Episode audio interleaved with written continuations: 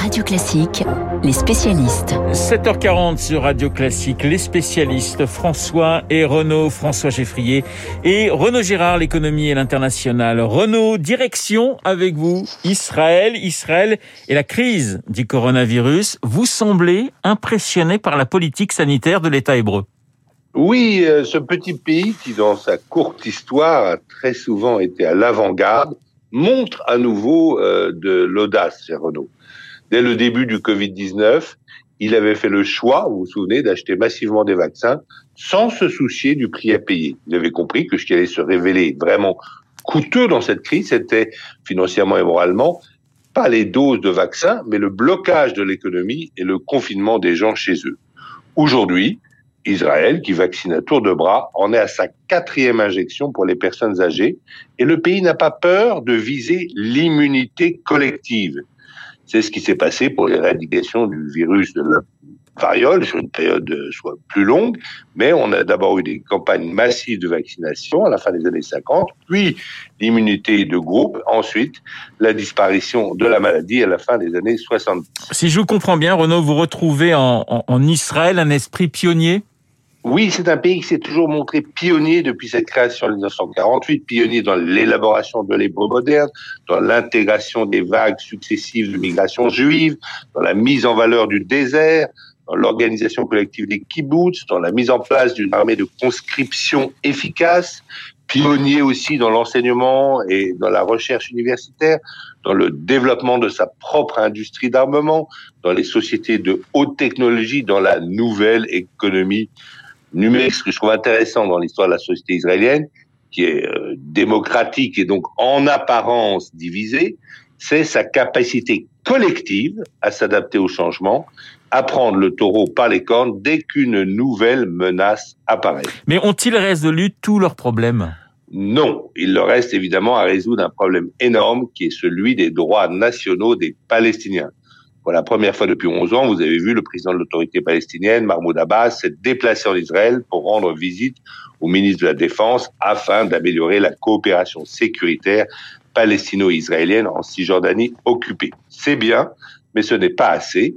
En refusant d'envisager la création d'un État palestinien, le gouvernement de Naftali Bennett perd l'esprit d'audace politique qu'avait eu Ishaq Rabin il laisse gonfler une bombe démographique arabe, si vous voulez, à l'intérieur des frontières contrôlées par Israël, laquelle bombe finira par détruire soit son caractère juif, soit son caractère démocratique. Renaud Gérard, grand reporter au Figaro. On quitte Israël. Merci Renaud. On change de climat puisque François, François Geffrier, vous nous emmenez à Oslo avec ce chiffre qui paraît stratosphérique vu de France.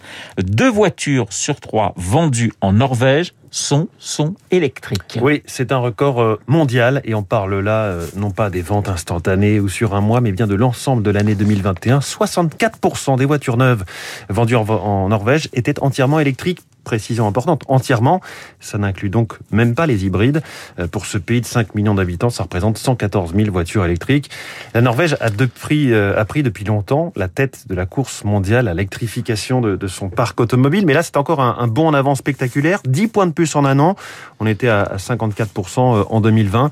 La Model 3, qui est la voiture la moins chère de la gamme de Tesla, s'est particulièrement euh, arrachée. 20 000 exemplaires, 11% du marché.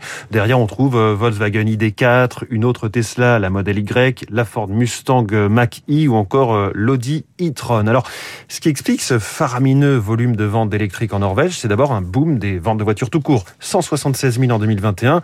D'habitude, on est plutôt autour de 140 000 hein, ces, ces trois dernières années. C'est un effet reprise qui profite davantage aux motorisations d'avenir, c'est logique, car c'est là la raison la plus fondamentale, l'objectif politique ferme et de longue date que s'est donné la Norvège. Toutes les voitures vendues doivent être électriques en 2025. On est tout proche de l'échéance. 2025, 2025 oui, dans bien plus bah, dans trois ans, c'est ça.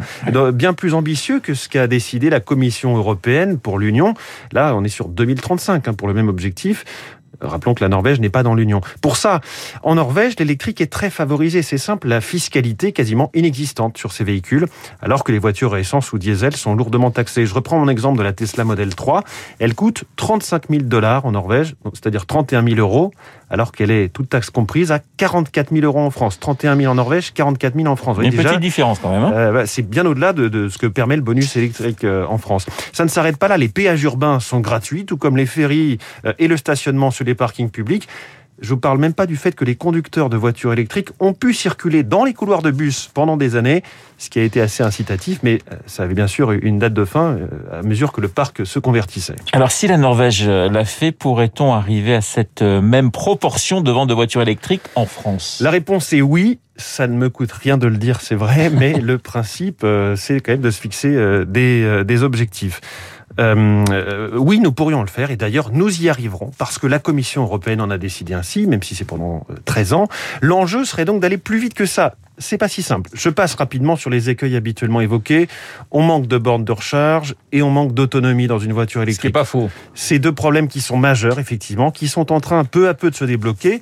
Il y a euh, un déclic, on va le dire comme ça, du côté des stations de recharge, avec les acteurs traditionnels du carburant, mais aussi des, électriciens comme EDF, des grandes entreprises sur les parkings de leurs différents sites. Tout le monde annonce des milliers de bornes. L'objectif des 100 000 points de recharge sur l'espace public fin 2021, c'est raté. Il sera atteint d'ici quelques mois, mais dans le même temps, on compte déjà plus de 700 000 points de recharge en France chez les particuliers et les entreprises. Pour ce qui est de l'autonomie, là aussi, ça progresse. L'enjeu, c'est la capacité des batteries. Ça progresse plus lentement que ce qu'on voudrait, bien sûr. Et les meilleurs scores, pour l'instant, sont réservés euh, aux modèles les plus onéreux. Ensuite, je parlais des subventions. On a aujourd'hui des bonus électriques à 6 000 euros. C'est des bonus qui varient d'une année à l'autre, qui ont une date de fin. À quoi bon? Il serait bien de, donner une stabilité fiscale. On sait que c'est euh, crucial euh, pour, pour que les ventes restent fermes et fortes d'une année à l'autre. Problème de prix, on l'a vu, problème d'offre aussi, il faut produire suffisamment. La Norvège, c'est un marché 12 euh, fois plus petit. Hein. Euh, la France, c'est 2 millions d'automobiles vendus chaque année euh, avant la crise du Covid. Cette situation norvégienne peut quand même nous amener quelques enseignements. D'abord, la Norvège, certains l'auront remarqué, c'est le plus gros producteur d'hydrocarbures d'Europe, avec de grands champs pétroliers et gaziers en mer du Nord. Il y a comme un, un paradoxe. Ça illustre qu'on peut être un champion sur un produit bien précis, le pétrole ou le gaz, sans forcément avoir une base de demande intérieure forte. Ça signifie aussi qu'on peut préparer l'avenir en se tournant vers l'électrique, euh, d'une part très en avance sur le reste du monde et d'autre part sans attendre d'y être contraint. Et puis, il me semble qu'en Norvège, il fait un petit peu plus froid qu'en France. Ah vous avez remarqué vous aussi. Ça prouve aussi que l'électrique peut supporter des températures basses. Les batteries peuvent être gérées et euh, voilà utilisées, optimisées pour faire face à des températures froides. Merci François. Tiens, c'est vous comment on dit bonne journée en norvégien? Quand le piège. Eh bien, A.N. Findog. A.N. Findog. A.N. Findog. A.N. Findog pour euh, bonne journée. Bonne journée, mon cher François. Bonne journée, Renaud. Dans un instant, le journal imprévisible. Si je vous dis temps X, vous me répondez Igor et Grishka Les frères Bogdanov, morts du Covid pratiquement coup sur coup. Augustin Lefebvre revient sur leur parcours assez étonnant. Le journal imprévisible dans une poignée de secondes.